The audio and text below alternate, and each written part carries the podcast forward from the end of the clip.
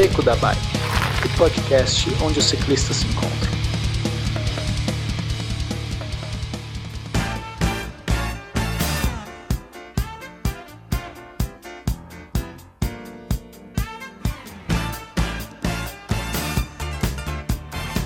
Queridos ouvintes. Quem está falando aqui é o Werther, de Vila Velha Espírito Santo, mais um episódio do Beco da Bike. É, e para esse episódio a gente tem um tema bastante interessante. Nós vamos quebrar alguns tabus, vamos conversar sobre alguns mitos, algumas verdades é, que está relacionada à nutrição, suplementação e alimentação. Hoje quem faz parte do, do episódio é o Pena. Uhul! Cara, eu tenho pavor de uhul, sabia? Não é por nada não. Por quê? Eu não sei, eu acho tão forçado esses uhul.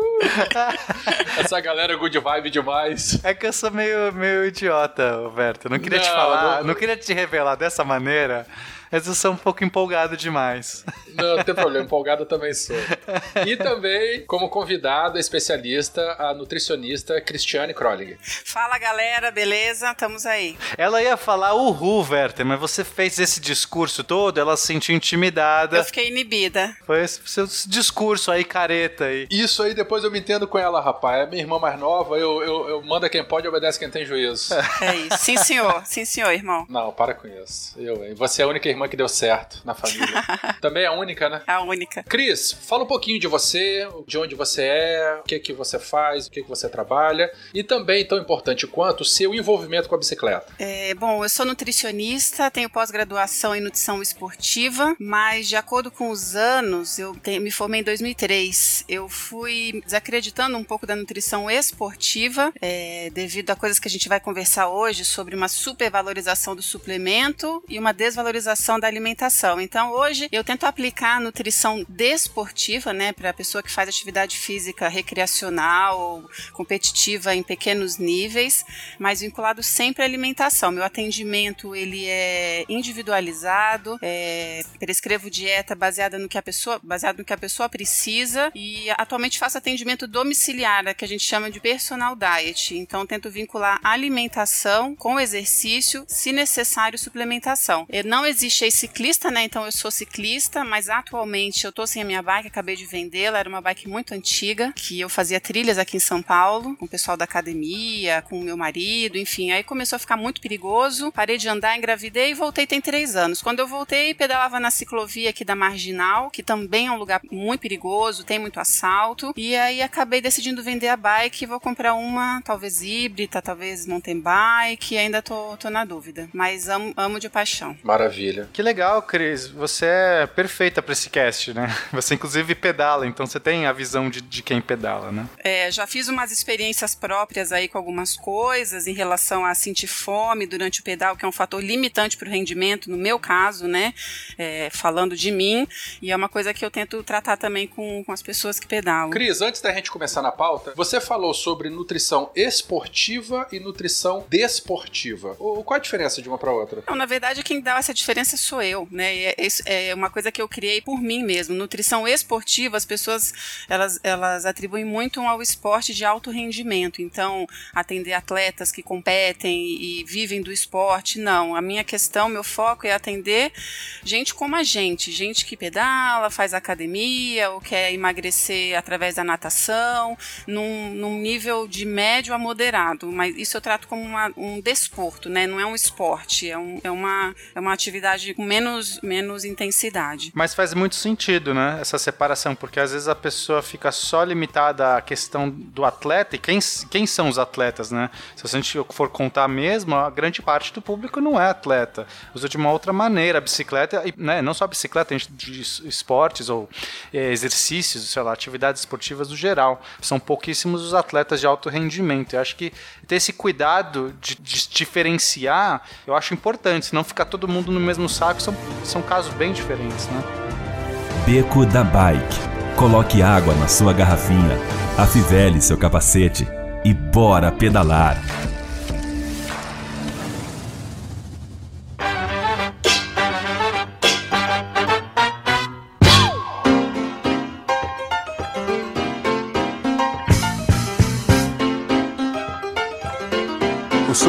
O suplemento suplemento, ele é suplementar. Não adianta nada se ele não tiver hábitos ao longo do todo dia que sejam satisfatórios e um treino para ele, e o suplemento não vai fazer esse papel de fazer ele ficar forte ou não. Né? O suplemento entra como um dos fatores deste processo. Dando início a esse episódio, nós selecionamos ou definimos cinco tipos básicos de ciclistas, né? pessoas que utilizam a bicicleta das mais variadas formas. Na primeira delas, a gente tem aquele ciclista ocasional, que anda de bicicleta para passear no parque, passear no jardim, no final de semana. A bicicleta fica mais parada na garagem e no final de semana ele vai lá na padaria de bicicleta, vai fazer alguma coisinha, vai fazer alguma atividade. Um segundo tipo seria aquele ciclista urbano que ele utiliza a bicicleta no dia a dia de suas atividades. Vai para o trabalho, vai para a escola, né, mas se desloca é, algumas vezes durante o dia e na maioria dos dias da semana entre a sua área de descanso e a sua área de é, trabalho, enfim, seja trabalho ou escola. Também tem uma terceira categoria, que é o ciclista esportista amador. É aquela pessoa também que ela treina durante a semana, exercícios regulares, e durante a semana é, é, acaba fazendo um exercício um pouco mais intenso, de uma maior duração. A gente também tem aquelas pessoas que utilizam a bicicleta como forma de emagrecimento, né? São exercícios que não tem tanto é, a, a, demanda vascular não é tão grande, ela é mais um exercício aeróbico, não é um treino de saturação, Conta a bicicleta ergométrica que fala, a bicicleta de academia conta? Sim, sim, porque ele está fazendo exercício aeróbico, seja ele qual for, né, para tentar emagrecer. E aquela última categoria, gente, nós não estamos dando é, escala de importância ou escala de valor, tá? Apenas perfis diferentes de pessoas que utilizam a bicicleta. É, o objetivo é a gente conseguir atender todo tipo de público, né? Pra pessoa tentar. Eu quero emagrecer, o que, que eu faço? É diferente de um cara que precisa ir pro trabalho. E, e acho que o legal é a gente explorar esses perfis. Só para finalizar os perfis, é, a gente também tem aquele ciclista profissional que tem uma rotina intensa de atividade, que tem um acompanhamento é, é, profissional, tanto de alimentação e de treinos, e que participa regularmente de competições. Como esse episódio aqui a gente vai falar um pouco de alimentação e suplementação para todos os tipos de ciclistas, nós vamos tentar pegar um pouquinho as realidades de cada um desses diferentes perfis e bater um papo sobre isso aí. Só lembrando que esse último grupo aí que você citou, o ciclista profissional, provavelmente ele já tem a nutricionista que o acompanha, né? Então, assim, algumas coisas talvez que eu fale hoje vá contra a conduta que a nutricionista passou, porque nesse nível de atividade é muito importante o acompanhamento. Então, provavelmente eles já têm. De repente eu vou falar alguma coisa, vai agregar, mas de repente eu vou falar alguma coisa aqui que não vai, não vai de encontro à conduta que ele segue. Perfeito. Aí você tem a prioridade seria já do nutricionista que está acompanhando, porque está vendo o caso particular. Sem dúvida. Da mesma maneira, aquela pessoa que ela não pedala nunca durante a semana e final de semana vai fazer um passeiozinho. Muito provavelmente essa pessoa também não, não há nenhum tipo de, de, de exigência de suplementação. É, vamos começar então por essa pessoa. O ciclista ocasional, ele não precisa talvez se preocupar com nenhum tipo de suplementação, imagino, né? Não, suplementação, a própria palavra diz, ele suplementa. Então, uhum. teoricamente, uhum. a pessoa teria que se alimentar adequadamente e, se necessário, suplementar. Hoje em dia, as pessoas estão tão neuróticas que elas tiram o alimento para poder usar o suplemento. Não faz sentido. Mas você tem toda a razão, as pessoas ficam nessa neurose, né? Claro que eu respeito a opinião e a visão de cada um, mas eu concordo com você que às vezes as pessoas estão. A suplementação está virando alimentação, isso é, é muito complicado.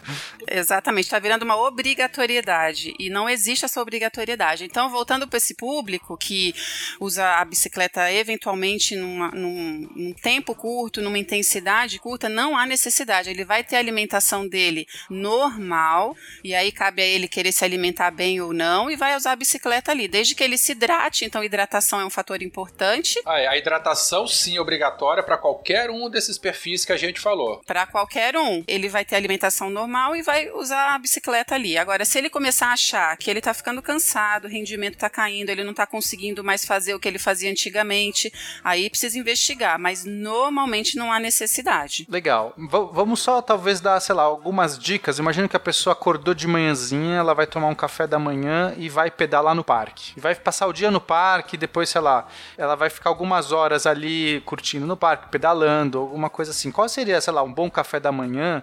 Ou que tipo de alimento que essa pessoa tem que estar tá buscando para que ela tenha uma energia legal? É, na verdade, essa energia vai vir da alimentação que ela tem nos dias anteriores. Então, se a pessoa já se alimenta mal, come coisas ruins, não adianta achar que aquela refeição exatamente antes do exercício vai ser responsável pela energia para ela executar o ciclismo, né? Então, ela já tem que se alimentar adequadamente.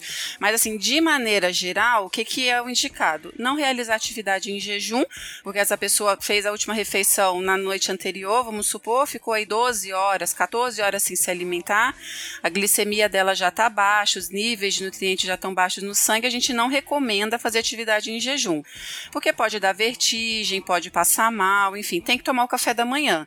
E o café da manhã vai ser individualizado, então cada família tem a, seu, a sua estrutura de café da manhã, mas no geral, um pão com queijo, café com leite, é, um pedaço de bolo ou uma vitamina, coisas nesse sentido. Carboidrato e proteína, né, basicamente. Carboidrato e proteína, no geral falando, né, de uma maneira assim, a grosso modo. A gente vai entrar em coisas mais específicas, aí eu vou explicar. Vamos fazer um disclaimer também. Cada pessoa é uma pessoa, cada caso é um caso. É óbvio que, por exemplo, se tem uma pessoa com diabetes, uhum. ou se tem uma pessoa com alguma outra doença crônica, pelo amor de Deus. Não vai comer bolo cheio de açúcar, né? Então é isso. É, o bom senso aí sempre, tá? Aqui também não tem nenhuma cura milagreira e ninguém milagroso que nós vamos resolver os problemas de todo mundo. Não é assim. Não, e aí durante a pedalada ter lá a sua garrafinha de água, imagino. Hidratação periódica. No geral, o que, que a gente recomenda para hidratação? Tomar mais ou menos 500 ml duas horas antes. Então, se a pessoa vai pedalar à tarde, na hora do almoço, 500 ml duas horas antes, para ele ter tempo de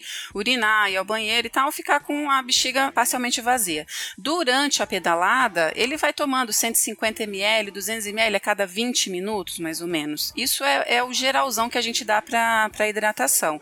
É um dos fatores mais importantes também que tem a ver com queda de rendimento, é a desidratação, em qualquer nível de atividade, iniciante, intermediário ou profissional. E uma coisa que é, é bom lembrar também, não, a gente não precisa ou não deve esperar sentir sede para se hidratar. Isso, exatamente. O sinal de sede já significa que você está entrando em desidratação. Então a, a, a hidratação ela tem que ser preventiva, não tá com sede, mas vai tomando água, vai tomando água, é muito importante. É óbvio que depois de uma ladeira ou depois de um sprint, depois de alguma coisa, mesmo você fazendo a hidratação preventiva, a gente sente sede. Aí a gente dá aquela golada maior. Isso. Uhum. não, mas é, aqui a gente esvazia uma meia garrafa inteira, né? Mas uhum. é sempre bom é, não precisar sentir sede para tomar, tomar água.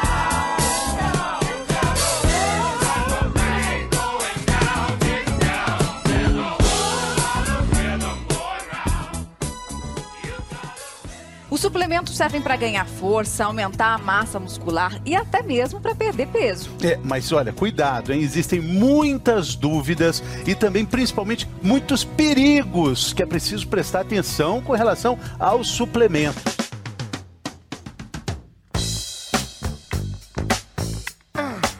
Falando especificamente de suplementos, Cris, é, fala um pouquinho pra gente aí quais são os mais consumidos, o que que eles têm de bom, o que que eles têm de ruim, qual a diferença entre eles, enfim, fala um pouquinho aí. Tá, então assim, voltando ao que eu falei, o suplemento ele surgiu para facilitar a vida do, do esportista e suplementar uma carência que falta na alimentação. Então o cara não está conseguindo adequadamente a alimentação, ele usa o suplemento. Não é o que a gente está observando hoje. Então as pessoas estão vidradas no suplemento, achando que o suplemento vai resolver a situação dela. Então a pessoa não treina direito, a pessoa, enfim, não se aplica e acha que o suplemento vai resolver. Não é isso.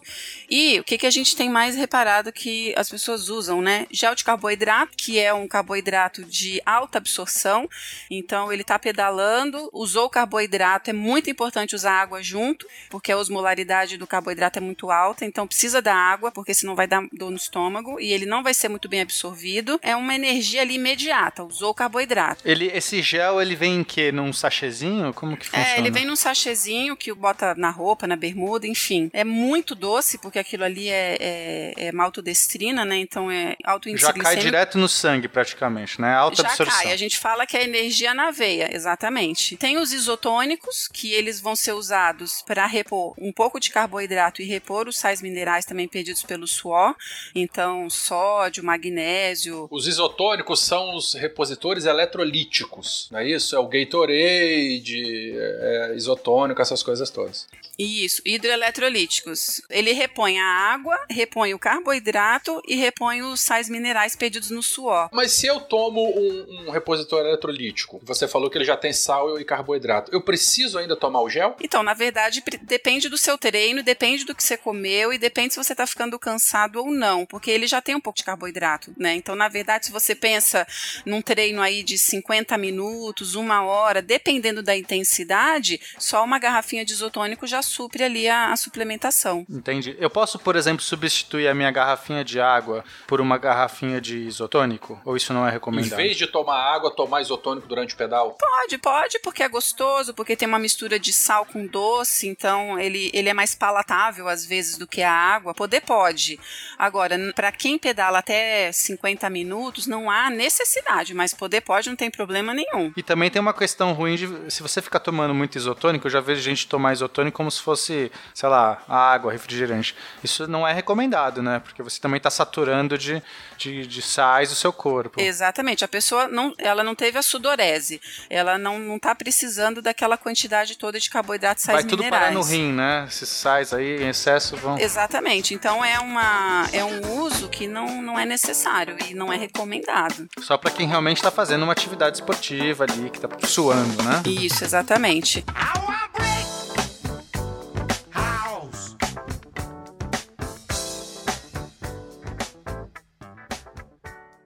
Para tentar transformar o graveto em tronco firme, ele começou a malhar na academia. Malhava, malhava, malhava, mas... Você começa a malhar, começa a namorar o espelho e não vê resultado, você vai à busca de resultados, né? Foi aí que o senhor Impaciência decidiu ouvir os vários colegas marombeiros que colecionavam fórmulas quase mágicas para conseguir aquele corpaço. Cria um corpo rápido, né?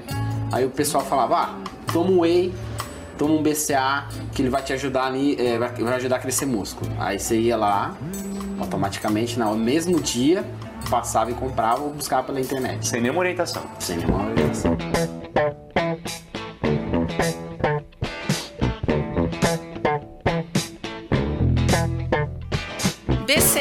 Whey Protein, então o que, que acontece? Hoje em dia estão usando BCA durante o pedal, é, acreditando que o BCA vai ajudar no fornecimento de energia. O que, que é o BCA? O BCA são os aminoácidos essenciais, valina, leucina e isoleucina, que é, você usa em cápsula ou em pó, né, diluído.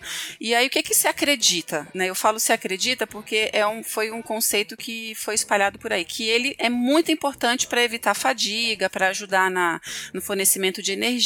Só que o que acontece? Quando a gente consome, por exemplo, leite, carne, queijo, iogurte, isso já contém BCA. Deixa eu só fazer um parênteses. O BCA ele é composto por esses três aminoácidos. Lembrando que os aminoácidos são aquelas moléculas que vão formar as proteínas. Isso, exatamente. É, são os tijolinhos mais básicos, né, que constituem da, da, proteína. A proteína é uma, uma molécula grande, ela é composta por vários bloquinhos que são esses aminoácidos. E onde é que tem proteína no nosso corpo? Nele todo. Pra gente, o que é muito importante? Nos músculos. Né? Os músculos são feitos de proteína. Eu já tomei bastante BCA, bastante não, porque eu também nunca fui muito de suplementação, mas eu jogo futebol americano. E, e aí tem, né, dentro do futebol americano, é, quando você vai para uma categoria de, de mais alto rendimento, que o clube que eu jogo a gente. Eu já, já fui até da seleção brasileira e tudo mais. Hum, carteirada. Ah, desculpa, Werther. É alto nível o negócio aqui, né? E, e aí tem muito essa cultura. Eu acabei já usando muito BCA porque o pessoal fala que ajuda muito na reconstrução muscular depois do, do treino físico de jogo. Eu não sei. Aí até já a minha, a minha oportunidade de perguntar o quanto de mito tem aí e quanto de verdade. Então, na verdade, quando você faz a atividade física, você está microlesionando a sua musculatura. Quando a, a questão de reconstituir a, o músculo, você consegue com a alimentação. Então, se você depois come um prato de arroz, feijão, carne, salada, enfim, ali tem as proteínas para fazer a regeneração muscular. É que pela praticidade, pelo mito de achar que é, existe a necessidade de usar o suplemento, isso está sendo disseminado, mas não é 100% necessário. Tá, mas olha só, mas desde que a gente termine o exercício e num curto prazo de tempo, você, a gente já entra com a alimentação, com o almoço, com a comida melhor. É, na verdade hoje, antigamente se falava muito da janela, né, de absorção, meia hora, duas horas. Hoje em dia a gente entende que as 24 horas do dia são muito importantes para a absorção de nutrientes. Então, por isso que o nutricionista, ele é importante, porque ele não vai avaliar o que você vai comer antes, durante e depois somente. Ele vai avaliar o restante do seu dia para saber se o fornecimento de energia, nutriente, proteína, carboidrato, gordura, ele está sendo contínuo e adequado ao longo do dia. Então, por isso que é importante. Então, essa coisa de botar a expectativa toda no suplemento não é o ideal. Então, eu não preciso comer é, até, sei lá, meia hora depois para garantir que eu vou ter essa recuperação. Não é, não preciso ficar nessa neurose. Eu posso Então, essa não há necessidade da neurose, a não ser, por exemplo, um profissional que ele vai fez a, ele fez uma prova é, de bike, depois tem uma prova dali a poucas horas, uma prova de uhum. corrida, por exemplo. É, os atletas podem obviamente quebrar essas regras, mas pensando num público, vamos tirar os atletas de alto rendimento agora dessa parada, porque cada um vai ter seus treinamentos. Pensando numa pessoa, um ciclista urbano, uma pessoa que pratica de uma maneira regular o ciclismo, mas não em altíssima intensidade. Essa pessoa não precisa ficar com essa neurose, ela pode se alimentar tranquilamente. Não há necessidade. Não há necessidade dessa neurose, essa dependência. Então tem que ser uma avaliação muito minuciosa. Se realmente houver deficiência na alimentação, a gente entra com suplementação. Mas se não, é possível isso. Não, porque eu vejo muita, muita gente falando assim: ah, eu preciso tomar agora porque só vou chegar em casa mais tarde, aí já não deu a janela. Quer dizer, não preciso entrar nessa. Por exemplo, a gente vê o pessoal da academia saindo desesperado da sala de musculação, já sacudindo a, a o squeeze com, com BCAA, carboidrato e, e creatina e colágeno. Não há necessidade disso. O corpo não precisa disso imediatamente após o exercício. Pode tomar seu banho com calma, enfim. Cris, eu, eu fui pro Rio de Janeiro, pedalei três dias direto, 200 km por dia. Não, mas aí, Berto, você tá. Não, não, não. Eu que tô dando carteirada não, mas agora. Bicho. É isso? Não, cicloturista, não, cicloturismo, pô. Pedalo 200 km por dia. A carteirada foi o seguinte: é, três dias consecutivos. Werther, você é o meu herói, eu já falei isso. Para Vou falar isso, de novo, rapaz. Werther é meu herói. É, isso daí é semi-profissional, né, Pena? Esse, o esquema dele é semi-profissional. É o deus do Wi-Fi, deus da bike, esse cara aí. Ele que sobe as nossas estatísticas de pedalada. Deixa eu falar agora, já que, já que a gente tá falando verdades, só, é, só lógico, verdades. A estatística é burra. Um pedala muito, outro pedala médio, outro não pedala nada. É, ele pedala 300, eu pedalo 50, eu ganho 70 de graça. Exatamente. Deu uma, deu uma média de cento e pouco para cada um, gente. Vamos voltar ao cast, por favor. Ei, três dias de pedais intensos, tá? 200 km por dia. Eu começo sete e meia, eu terminava às 5 horas da tarde. É, mas de noite eu chegava, tomava banho e tal, e ia lá pra pizzaria comer pizza de calabresa ou de carne seca. Aí que tá o problema. Preciso de BCA. Você precisa comer direito. O que, que tem de proteína na calabresa, entendeu? É mais gordura A carne e... da calabresa. Ah, e Werther, se deu mal, cara. Você Errou come, bruto. come macarrão com carne moída, come não, tudo bem, independente da minha pizza, mas se eu me alimentar legal, eu preciso da BCA nesse caso ou mesmo assim ainda não precisa? Lembrando que eu fico mais do que duas, às vezes 13 horas, 15 horas pedalando por dia. Esse teste tem que ser feito nos seus treinos para saber se a alimentação está sendo suficiente ou não. E aí a gente vê sem BCA como funciona, depois suplementa com BCA, mas mantendo a alimentação. Você se sente cansado, Werther? Você, você não tomou suplementação. Vamos já fazer um, um, um teste aqui, já vou usar você de cobaia. Nesse seu, sua pedalada aí, você comeu a sua pizza de calabresa. Você tomou alguma suplementação nesse dia? No dia seguinte, como foi? Foi tão, foi, foi tranquilo, cara. Então você foi, não foi precisa. Normal.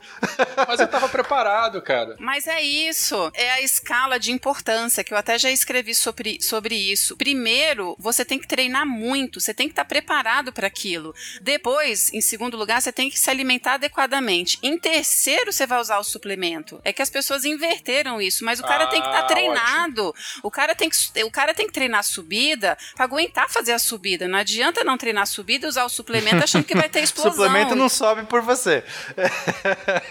Cris, você falou da escala de importância que você já escreveu disso. Você escreveu o que aonde? Na página do Facebook Palavra da Nutricionista, eu já escrevi uma opinião como ciclista, né? Dessa escala de, na minha opinião, a escala de importância: treinamento, alimentação e suplementação.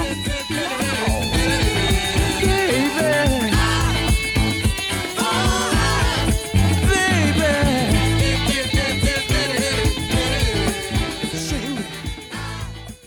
Difícil aprender assim, hein, Cris? A gente tá aqui pra você não errar, pra você aprender antes de errar. Vamos entender por que, que o Wilson e o Rafael engordaram. Olha só, a gente tem aqui uma dose básica de suplemento, certo? Que normalmente a gente chama isso de scoop, né? Scoop. Essa conchinha, essa, eh, essa É, colher maior, É, é uma né? colher medidora que vem dentro né, do suplemento. Essa dose tem alguns tamanhos diferentes. Aqui a gente tem uma dose que é uma dose padrão, que é uma dose de 30 gramas do produto. Né? Nesse momento é o whey protein, 30 gramas do produto. Isso equivale em calorias a um É. bombom? Essa é a questão. 30 gramas do whey protein, ele vai equivaler a um bombom. Então depende, aqui a gente está falando de valor calórico, a gente ainda não entrou na questão da qualidade.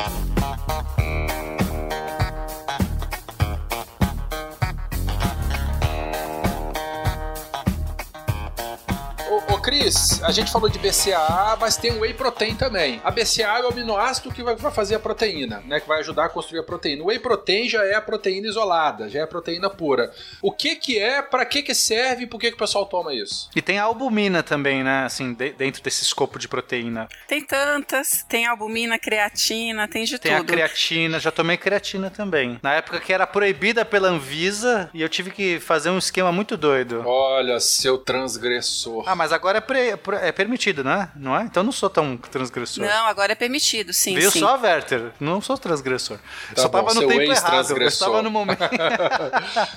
O whey protein, ele é uma proteína de alta qualidade, alto valor biológico que a gente fala, ele tem todos os aminoácidos e ele, ele já contém o BCA. Então, se a pessoa usa o whey protein, não há necessidade dela suplementar com BCA, porque o BCA já... Ah, mas pra que que existe esse monte de coisa então? Você vai me dizer que é conspiração da indústria pra vender mais? Ah, parabéns, parabéns. Ah, não, não acredito. É muito fácil resolver, então. É só botar a culpa na indústria, que ela tá empurrando um monte de coisa diferente pros trouxas comprarem. Na verdade, a indústria do suplemento, a indústria das dietas, eles querem vender. É, quanto mais produto no mercado, eu acho que deve ter alguma diferença para algum treinamento específico, né? Assim, também não acho que é tudo só conspiração. O que eu quero dizer é, para algum caso específico, o BCA vai ter um uso mais rápido, vai ter uma, uma recuperação, alguma coisa diferente do whey. Na verdade, assim, o que que eu, o que que eu, na minha conduta, tá? É, eu indico carboidrato como sendo o suplemento mais importante. A proteína vinda da alimentação, então a pessoa tendo a alimentação adequada em, em quantidade de proteína e qualidade,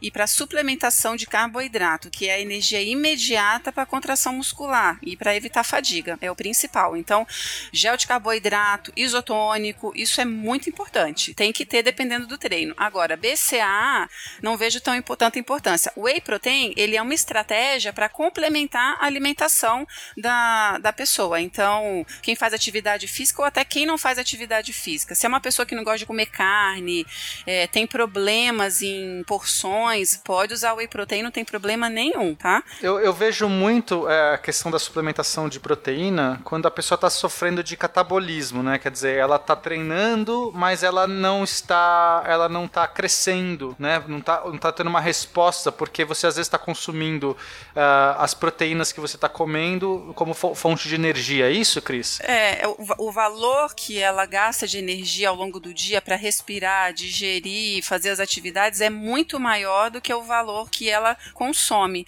Então, o corpo entra nesse estado de catabolismo realmente. E aí entra com a suplementação de, de whey protein e, e verifica os outros nutrientes aí que, que pode fazer com a alimentação. Perfeito. Para que ela tenha um anabolismo, né? Só para o público entender, o anabolismo seria então, quando o músculo está crescendo, né? Isso, exatamente. Que é o que os, os praticantes de musculação eles buscam, o anabolismo muscular, que é o crescimento muscular. Não tem relação, quanto mais proteína você consome, mais músculo você ganha. Não existe. O que vai acontecer é que você vai fazer um xixi caro. Só isso, porque gastou dinheiro à toa com whey protein. Eu já tomei um esporro desse, dessa pessoa que tá falando aqui com a gente. Eu mandei, eu já, eu mandei um rótulo assim de whey protein e ela, cara, a única coisa é que você vai fazer um xixi muito caro. É, na verdade, o que o Werther me mandou foi é que existe essa discussão hoje em dia, né? O quanto que o organismo consegue absorver de proteína. Se você consome muita proteína numa refeição só, que foi o caso do rótulo que o Werther me mandou, tinha 40 gramas de proteína naquela, naquele, no scoopzinho do whey. O corpo não consegue digerir isso tudo e não consegue absorver, então não há necessidade. A gente tem trabalhado hoje em dia, baseado nos estudos aí, em 20 gramas como sendo a quantidade máxima de proteína que a pessoa consegue absorver. Então tem que dividir essas 20 gramas em várias vezes ao dia. Olha só. É porque ah, realmente uh, a galera que fica noiada com essa questão, né? Porque quer, enfim, ter uma, um crescimento muscular e tudo mais, a pessoa fala assim: ah, vou jogar um pouquinho mais porque nunca se sabe. Acho que aí, aí o pessoal perde totalmente a noção, né? Come tanta proteína, isso tudo vai parar no seu rim, né? Não vai, não vai adiantar muito. É, a gente não consegue é, metabolizar da maneira adequada, né? Então fica um excesso aí que realmente pode complicar futuramente. Legends are made from iron and sweat, mind and muscle, blood and vision, and victory.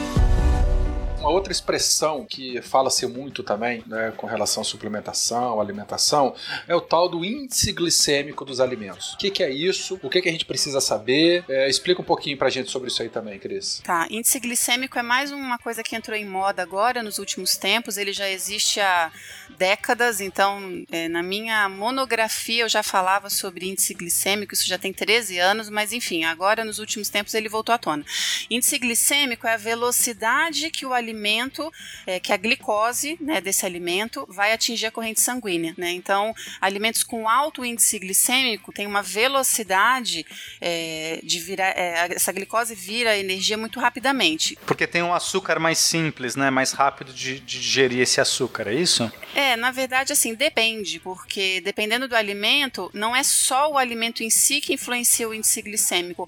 É, desculpa, não é só a glicose que influencia o índice glicêmico, é a composição do alimento alimento.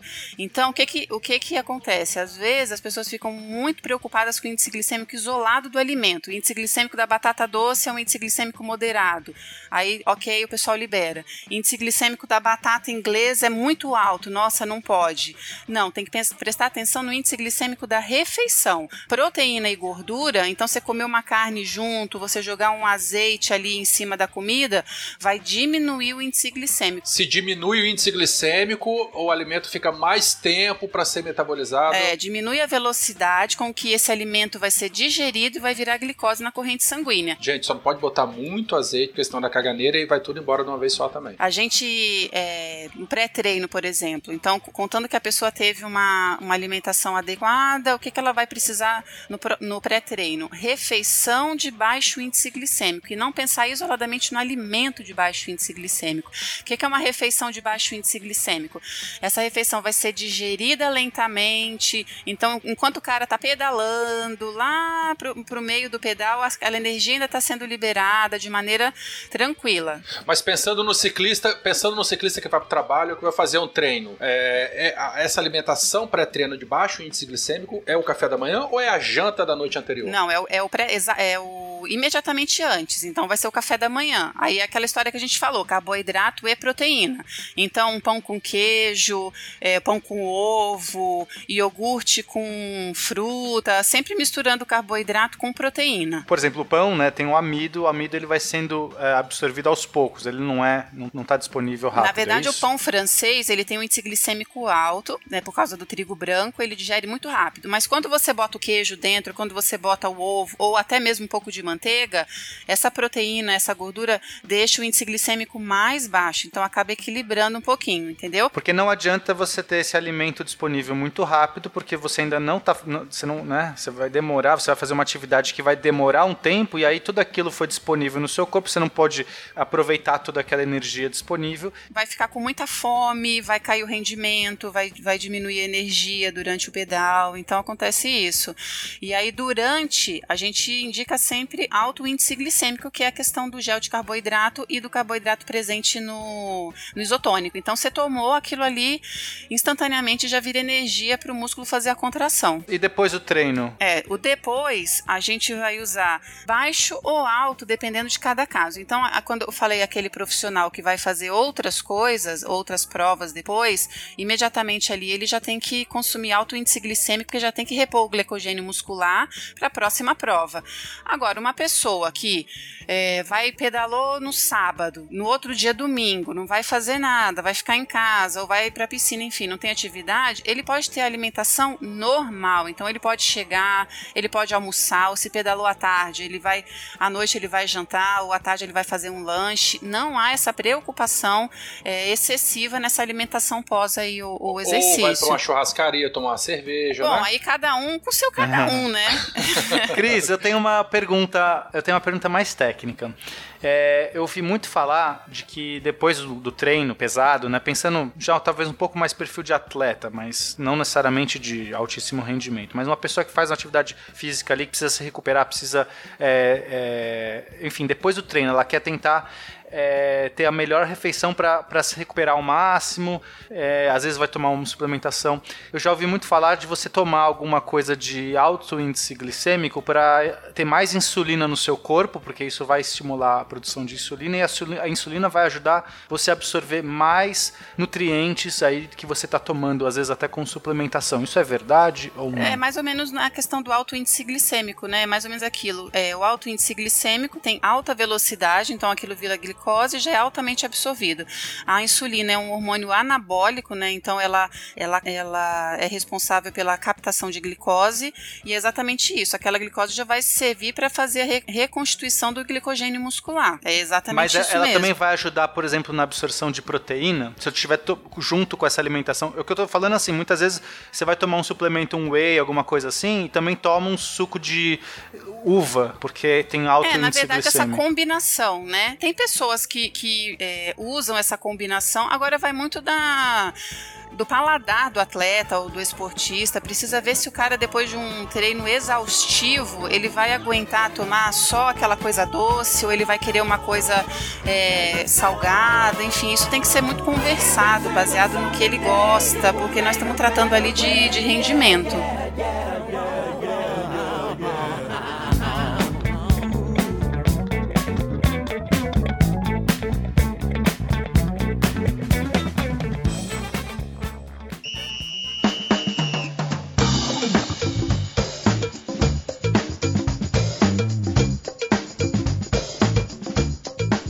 Wala wala galera! Estamos em mais um Recadinho do Beco. Estou eu e o Felipe. Dá um salve aí, Felipe. Um salve.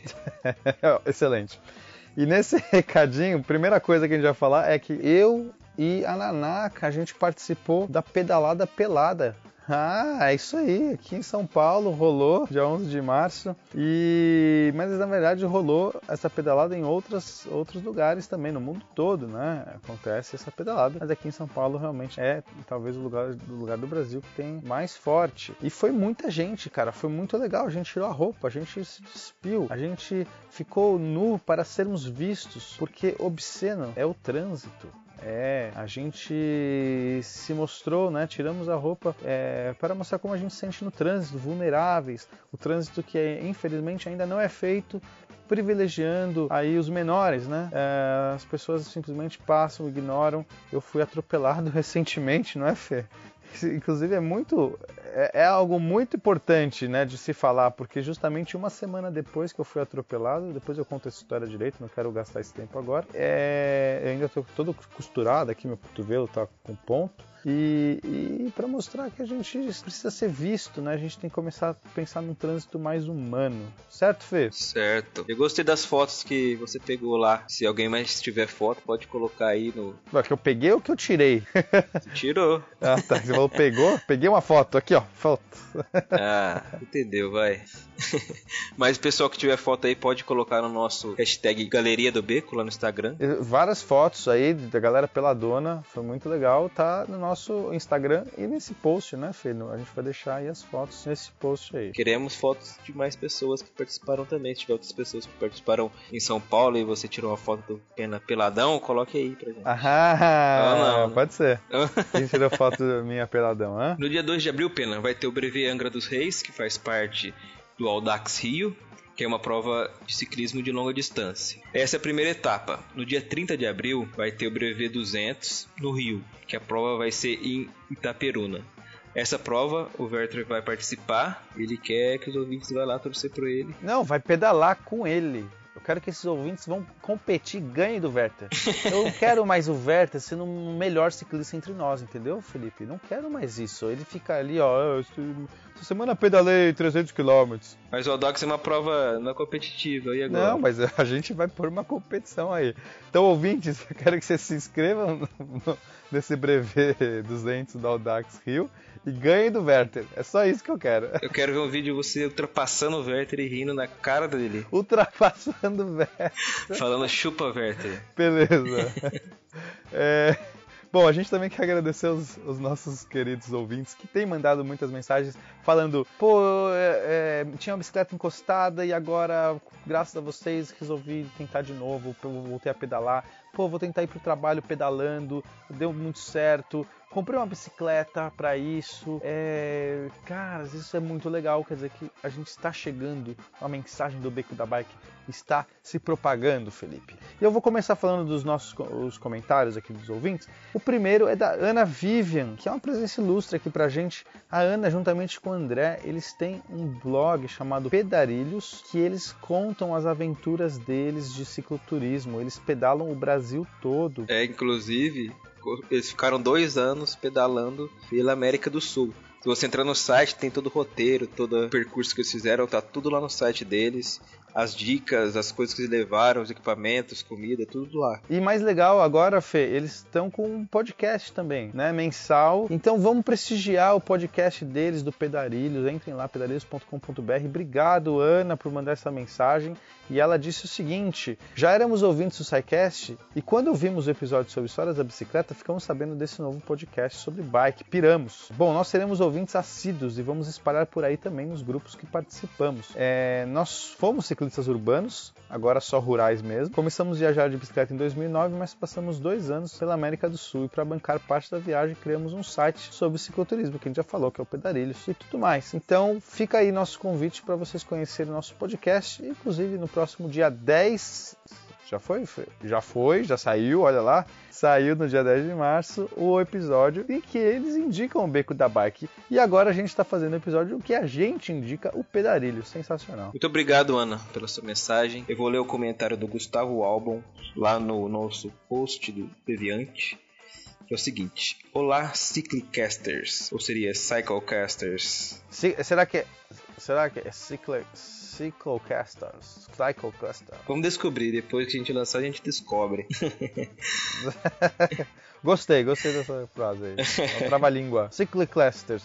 Não consigo falar Cyclicasters. Não consigo falar. Depois que morei em Belo Horizonte, que é bem conhecida pela sua altimetria variada de morros ao longo das avenidas planas que conheceu o ciclismo como mobilidade e liberdade. Lembro de uma frase da Renata Falzoni, que diz que conhecemos a cidade melhor se pedalando ou caminhando, pois temos mais tempo de observar a arquitetura e detalhes. Pois é, conheci bem Belo Horizonte, onde tenho carinho pela cidade e ainda mais pela hospitalidade dos belo-horizontinos. Olha só, eu já tive a oportunidade de ser um traidor e andar de moto lá em Belo Horizonte, fazer trilhas.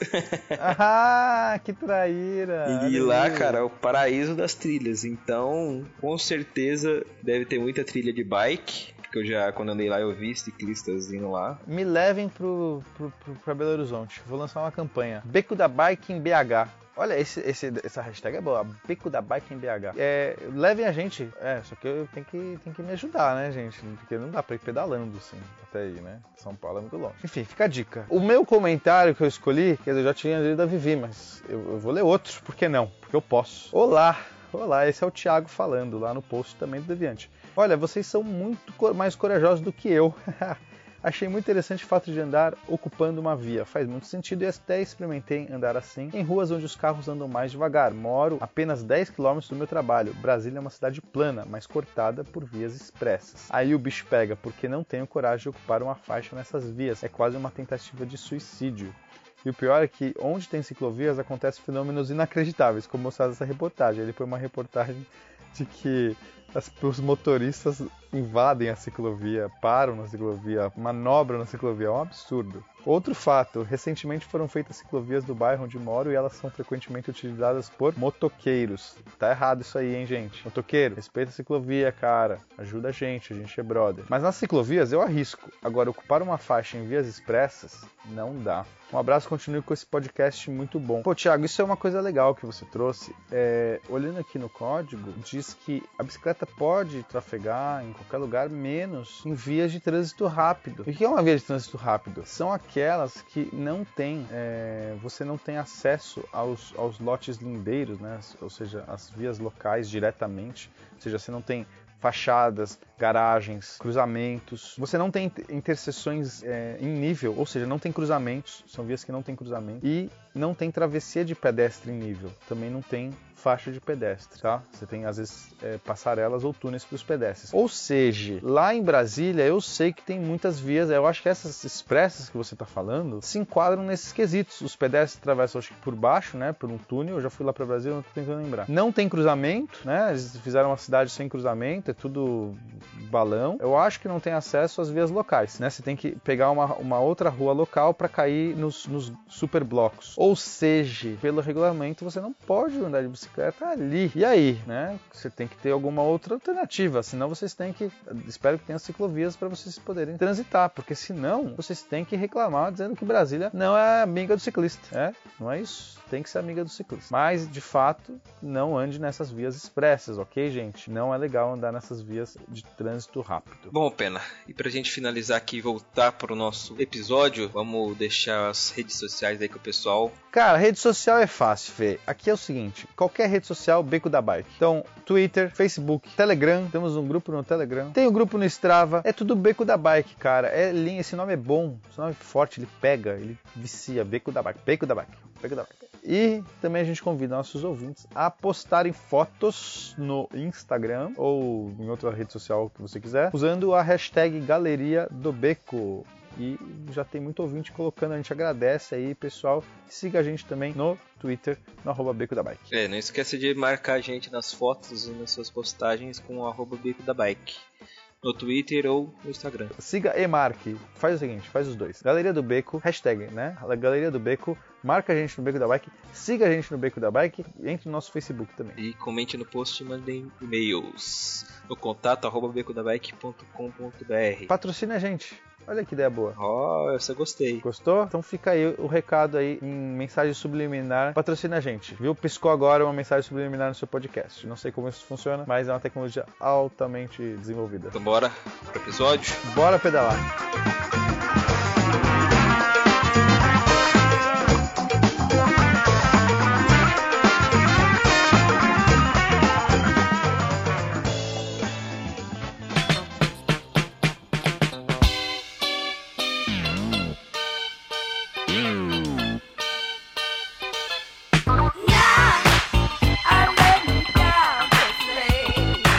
Cris, mas olha só, a gente só tá falando de comer para pedalar, suplementar para pedalar. A gente só tá falando de, de, de, de, reposição. Mas e o contrário? E a pessoa que quer pedalar, mas que ela quer perder peso? É, como é que funciona isso aí? Mesmo nesses casos tem que usar suplementação ou não precisa? O próprio corpo ele já supre o que a gente, que a gente demanda durante exercício? E mais do que isso, vou até pegar essa pergunta e, e vou dar uma reforçada no outro ponto.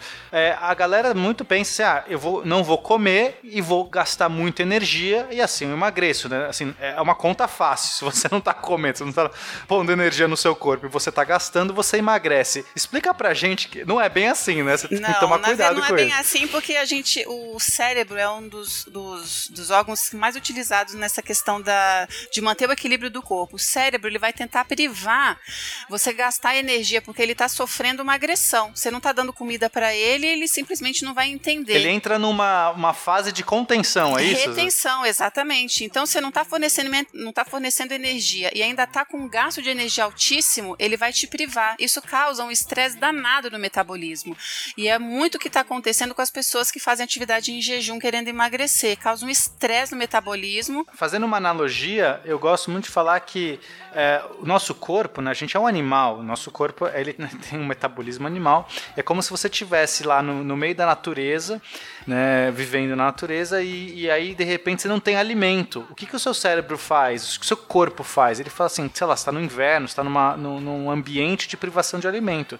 Ele não vai emagrecer, porque na natureza emagrecer não é algo natural, não é algo que faz sentido. No geral, você está sempre lutando Exatamente. ao contrário. É porque é uma agressão, o emagrecimento é uma agressão ao organismo. Então o cérebro ele atua contra isso. Ele vai na privação de energia, ele retém então, isso. Então, assim, a gente não tem como avisar nosso corpo, né? Falar assim, olha, para, cérebro, para, eu não quero mais esse, esse Na jeito. Na verdade, o ideal para quem quer emagrecer é sinalizar ao organismo o seguinte: olha, trabalha muito aí porque eu tô te fornecendo energia constantemente, então baseado na, na divisão da, da, das refeições, o, o, estabelecimento da dieta, enfim, ele vai saber que você está recebendo ali a, a, a, o nutriente e não precisa se privar do gasto.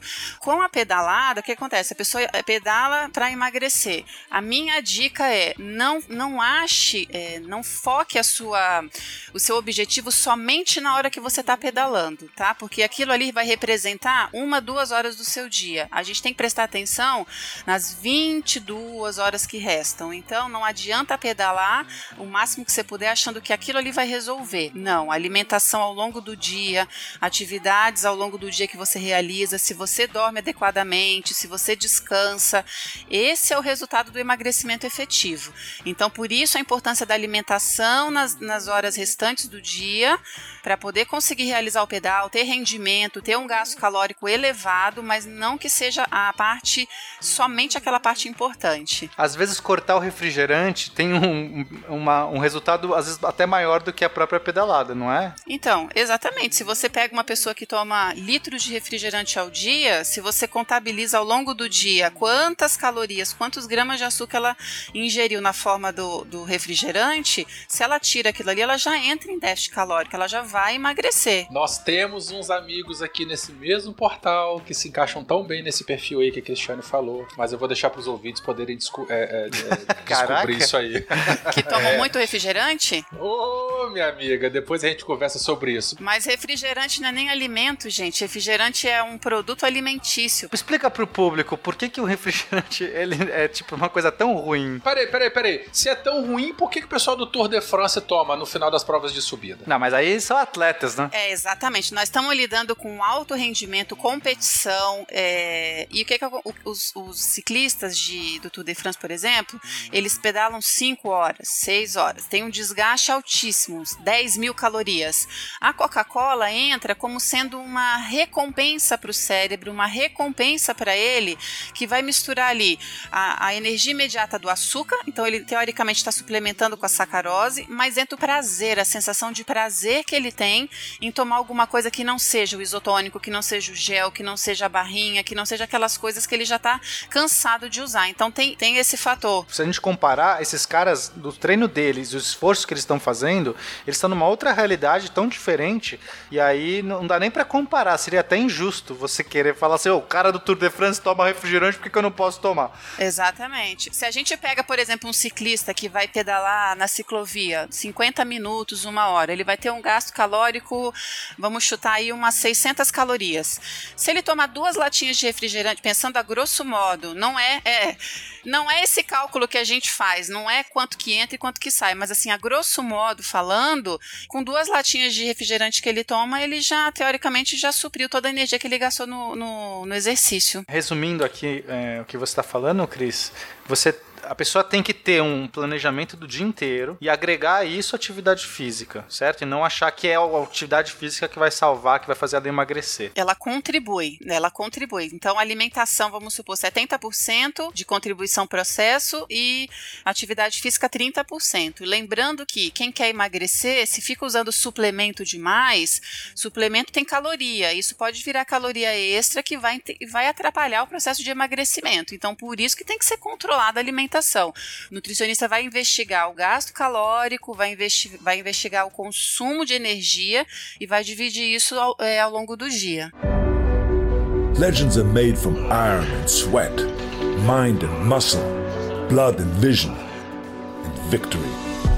Ô Cris, você falou sobre que a, a, os refrigerantes, eles não são alimento, eles são produto alimentício. Produtos alimentícios, isso. É, e a cerveja nessa história toda? A cerveja, ela, ela até pode ser considerada um alimento devido ao, ao malte, o carboidrato, porque digamos que refrigerante é o açúcar, né? Explica essa diferença pro, pro ouvinte entender por que, que não é um alimento, o que, que tem ali, por que, que não é considerado. Que o refrigerante não é alimento. Refrigerante não é um alimento porque ele não tem nutriente, ele tem gás gás, ele tem ácido fosfórico, ele tem corante, ele tem açúcar, então não, é um alimento. alimento, a gente fala, o que é um alimento? Ele contribui para a saúde, ele tem macronutrientes, proteína, carboidrato, gordura, refrigerante não tem, tem nada de bom ali, só tem coisa ruim. Ele só tem energia, né? Se a gente fosse co colocar. É, na verdade a energia dele é a mesma coisa que você pegar o açucareiro e comer mais ou menos umas 5 colheres de açúcar. É a mesma coisa do que tomar uma, uma, uma latinha de refrigerante. E é isso que eu fico impressionado, porque ninguém consegue comer 5 colheres de açúcar assim, né? É uma coisa que te faz mal. Se você tentar tomar 5 colheres de açúcar, então, ninguém consegue. É que é a fórmula mágica deles, né? Eles fizeram uma maneira. É, é você, você toma tanto. É, é,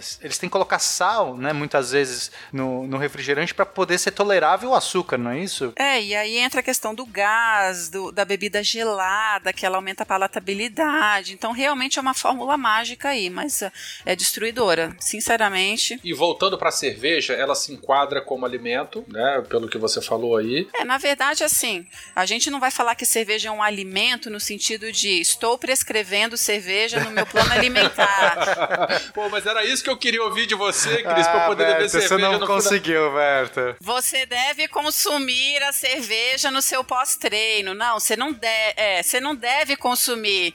Ela não faz vou, parte. Vou, vou embora, vou embora. Mas o que que acontece? A cerveja, ela tem o fator de, ela tem um carboidrato ali que não é o açúcar. Então ela tem o malte, por exemplo. Esse malte, ele pode entrar no programa de suplementação. É que o etanol, ele vai fornecer a caloria, caloria vazia que a gente fala. Ele não agrega em nada, ele simplesmente Como não agrega em nada? A gente fica todo alegrinho. É, somente na, na questão social. Mas assim, a cerveja, ela pode estar inserida no contexto de um ciclista, por exemplo, recreacional, de um ciclista mais profissional. Agora tudo tudo depende naquela questão da quantidade. Então, se você, se você pedala e depois toma uma long neck, duas, ou uma garrafa de 600, ok. Agora, sentou no bar e ficou lá duas horas pedalando e três horas tomando cerveja, aí vai acontecer o desequilíbrio. Poxa vida, tá bom. É, acho que eu desanimei, né, você. não, mas é, eu acho que é importante também falar que, assim, a, o serviço aqui não é fazer as pessoas mudarem, as pessoas, tipo, ficarem encanadas com isso. Mas são dicas, são dicas de uma nutricionista, de uma, alguém que, que entende do assunto. A pessoa, cada um, sabe do que quer para sua vida. E não tem problema, você fala assim: eu não vou abrir mão do refrigerante, eu não vou abrir mão. Tanto, tanto faz. Você, ninguém aqui está dizendo como você tem que fazer. A questão é o que, que realmente vai te trazer nutrientes, o que, que você precisa e o que, o que talvez não vai te ajudar tanto. E você avalia se isso é legal para sua vida ou se não é legal para sua vida. A gente não está aqui para dizer pode isso, não pode aquilo. Na verdade, verdade, o papel até do nutricionista hoje em dia é alertar. Então a gente, a, a gente faz os alertas, a gente explica, pede para a pessoa se interessar um pouco, porque nem tudo que a indústria fabrica é para o nosso bem, muito pelo contrário. Então cabe a pessoa decidir se vai continuar ou não. De repente o cara toma 3 litros num dia, se ele diminuir para 1 litro, tá maravilhoso. Ele vai continuar tomando refrigerante, mas ele reduziu drasticamente. Então isso é muito importante de avaliar também. Legends are made from iron and sweat, mind and muscle, blood and vision, and victory. Tá, mas a gente falou o tempo todo de suplementação, mas tem gente que não quer, tem gente que não, não, não, não quer comer um produto industrializado, não tem dinheiro para isso, quer outras opções. Quais, seriam essas outras opções aos suplementos que a gente pode encontrar no dia a dia, nos supermercados, nas hortas, nas nossas dispensas, que o ciclista, seja ele qualquer uma daquelas categorias que a gente falou mais cedo, ele pode utilizar? Bom, a primeira coisa é o ciclista pensar o que ele gosta. Não adianta a gente dizer o que é bom para ele se ele não gosta daquilo, se ele não sente, se sente bem com aquilo. Então, uma coisa assim para as pessoas observarem é começar a fazer experiência, porque às vezes uma coisa dá certo com um, a outra coisa não dá certo com o outro. Então, o próprio ciclista num treino tenta uma coisa, no outro treino tenta outro tipo de alimento. Pode ser água de coco, por exemplo, é um isotônico natural, que ele ele tem Adoro. O, a, então, ele tem a água, vai reidratar, tem a questão do carboidrato e tem os sais minerais. Então não há necessidade de comprar o isotônico. Ele pode usar água de coco. Então precisa ver se ele vai se sentir bem. Lembrando que a água de coco, o cara, é, a pessoa está pedalando, ela vai esquentar. Então na hora que ele for tomar, ela não vai estar tá geladinha igual na geladeira. Precisa ver se ele vai se adequar a isso. A pessoa pode usar mariola, paçoca, sachêzinho de mel também, se quiser, porque tem que ser coisa prática para botar. Ó, Cissa, você que está ouvindo esta, esta gravação, desculpa te cortar, Cris, aqui eu fui, eu fiz uma cicloviagem agora e eu comprei paçoca. E acho que a Cissa não aguentava mais comer paçoca, mas que ela queria tomar um café da manhã e, e assim, a gente tinha muito peso para levar. Eu falei, acho que paçoca é uma coisa legal de levar, porque ela é densa assim, né, não ocupa muito espaço e tem bastante energia ali, pelo menos parece. É bem doce. E a Cissa não queria comer a paçoca de jeito algum. E a outra coisa muito legal dessa viagem que eu fiz foi é, a nossa primeira parada. Que, é, quem quiser ouvir o relato, tá no, no é, o, é, o, episódio anterior, é isso? Ou... Isso, isso, isso. Quando, se eu não me engano, é quando você falou da, da cicloviagem. É, tá. Então, no episódio anterior, quem quiser ver essa cicloviagem, essa aventurinha aí que eu e a Cissa a gente fez, a nossa primeira parada que a gente fez em Pedro de Toledo, que a Cissa tava morrendo e eu também tava morrendo, a gente tomou uma água de coco e que delícia! Realmente foi algo que levantou assim, e funcionou muito, porque a gente tava ali, né, um calor absurdo, só absurdo, tomou aquela água de coco geladinha, deu já só aquilo Renova, já, né? já renovou na hora, muito bom. E é isso, o ciclista ele tem que ele tem que perceber o que o corpo dele aceita. Então a questão da paçoca foi uma experiência pessoal minha. Eu pedalava e aí usava sempre o gel, ou usava é, bananada, usava mariola, sempre coisa doce doce, coisa doce, coisa doce. Um dia tinha aqui no meu armarinho uma paçoca. Eu falei, ah, vou levar a paçoca. E assim, foi incrível, porque a paçoca ela tem um pouquinho de sal. E você mastiga de um jeito diferente. Então, aquela sensação do doce com salgado foi muito bom. Então, eu acho uma, uma questão muito boa a pessoa começar a fazer as experiências e ver o que, que, que ela vai bem. É, eu, pessoalmente, quando eu faço pedais de 6 horas ou mais, eu me programo para cada 3 horas comer um pão francês com queijo. Eu, na noite anterior, eu já preparo um sanduíche, se for de 4 horas, ou dois, se for de 6 horas ou mais é, boto no papel alumínio, congelo, e aí, antes de sair pro pedal, boto na mochilinha, ele vai ficar congelado ou resfriado durante a maior parte do tempo, aí a cada 3 horas, 3 horas e meia, obrigatoriamente, o meu Garmin apita, eu paro, como e continuo. Que legal, velho, você congela. Congelo, congelo. Gostei dessa dica. E é, e é legal isso, porque a gente não aguenta durante duas horas ficar só tomando coisa doce e ficar só ingerindo líquido, precisa mastigar, precisa sentir. Porque senão dá fome, né? E, e a gente pedalar com fome, o rendimento cai, cai também. Cai muito, a sensação do estômago vazio, ela, ela, é, ela é determinante para a queda de rendimento. Então, de repente, pedais mais longos, botar no papel alumínio, fazer isso daí, botar pão com queijo, botar um pouquinho de castanha de caju com castanha do Pará, que elas são um pouquinho salgadas também para você mastigar, sentir um gosto mais salgado. Queijo parmesão, que é bem salgado, também ajuda. Mas só que tem que prestar atenção. O que, que acontece? Durante a atividade física, os sangue está indo para a musculatura, para a contração muscular. Se você comer demais, o seu sangue vai ser desviado para fazer a digestão. E aí vai causar um, uma série de distúrbio, transtorno, dor de estômago. Então tem que tomar bastante cuidado. Comidas leves, então, né? É, na verdade, assim, pode ser, é, vamos supor, um queijo parmesão não necessariamente é uma comida leve, mas tem que ser um pedaço pequeno, para não demandar tanta coisa ali para fazer a digestão. Legends are made from iron and sweat, mind and muscle, blood and vision, and victory. Cris, eu, eu sou vegetariano, né? Eu sou ovolacto vegetariano, eu como derivados de leite e, e ovos, né?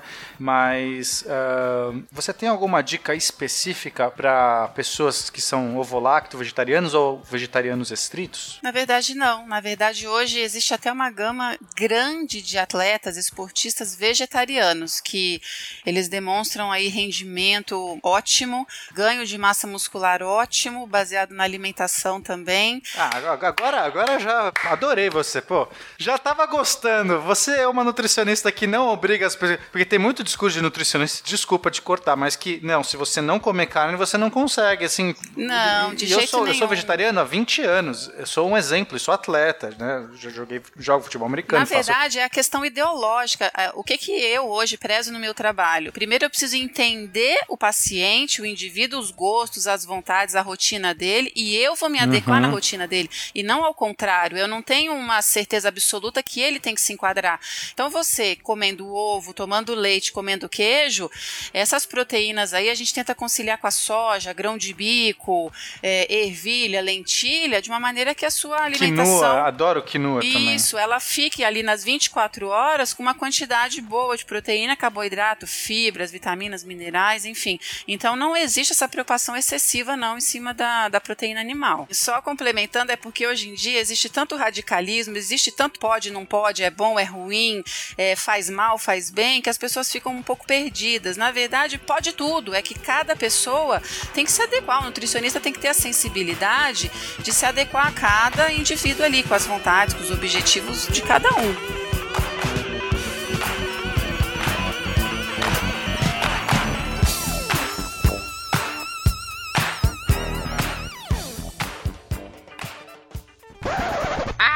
Esses meninos, esses meninos ficam atacando em mim.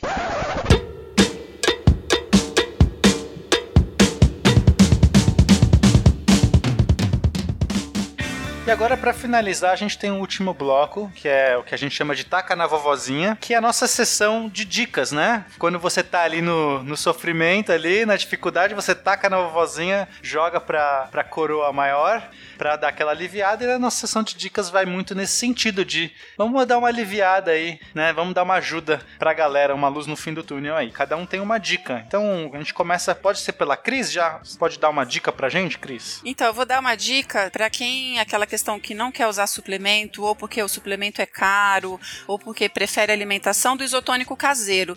Então, 250 ml de suco de 100% laranja. Não pode ser aquele néctar de laranja, suco em pozinho de laranja. Espreme a laranja. Espreme a laranja, no máximo compra aquele laranja integral, 250 ml, 100 ml de água, porque tem que ter um pouquinho de água, senão vai ficar muito concentrado, uma pitadinha de sal, uma colher de mel, vai ter é, sais minerais, carboidrato, hidratação. Então vai gastar menos, não vai ter conservante, não vai ter um monte de corante que, que tem no isotônico industrializado. Então, só para repetir, 250 ml de suco de laranja, 100 ml de água, uma pitada de sal, uma colher de chá de mel. Uma coisa importante, ele tem que ser preparado de manhã cedo, porque senão ele muda o gosto, tá? Então a palatabilidade dele muda. Então faz de manhã e já vai pedalar. Uh, ouvintes, a receita ela tá no, nos comentários aqui do, do, do, campo de comentados no episódio. Nós vamos colocar aqui para quem quiser é, fazer em casa depois. Qual é a sua, a sua dica de hoje, Werther? Bom, uh, eu, eu reparei já há bastante tempo, vivo reparando o pessoal que usa capacete de maneira errada. Capacete é feio, em muitos casos ele é desconfortável. Quando a gente pedala, aquela espuminha junta muito suor, mas é um mal necessário e a gente tem que usar e tem que saber usar corretamente. Tem muita gente que usa o capacete. O capacete ele tem que ficar assim, ele tem que proteger um pedaço da testa também. Uhum. Ah, eu já já falei isso pra Cissa. Eu falei assim: se você cair, a sua testa vai se esborrachar, porque o capacete só tá na trás.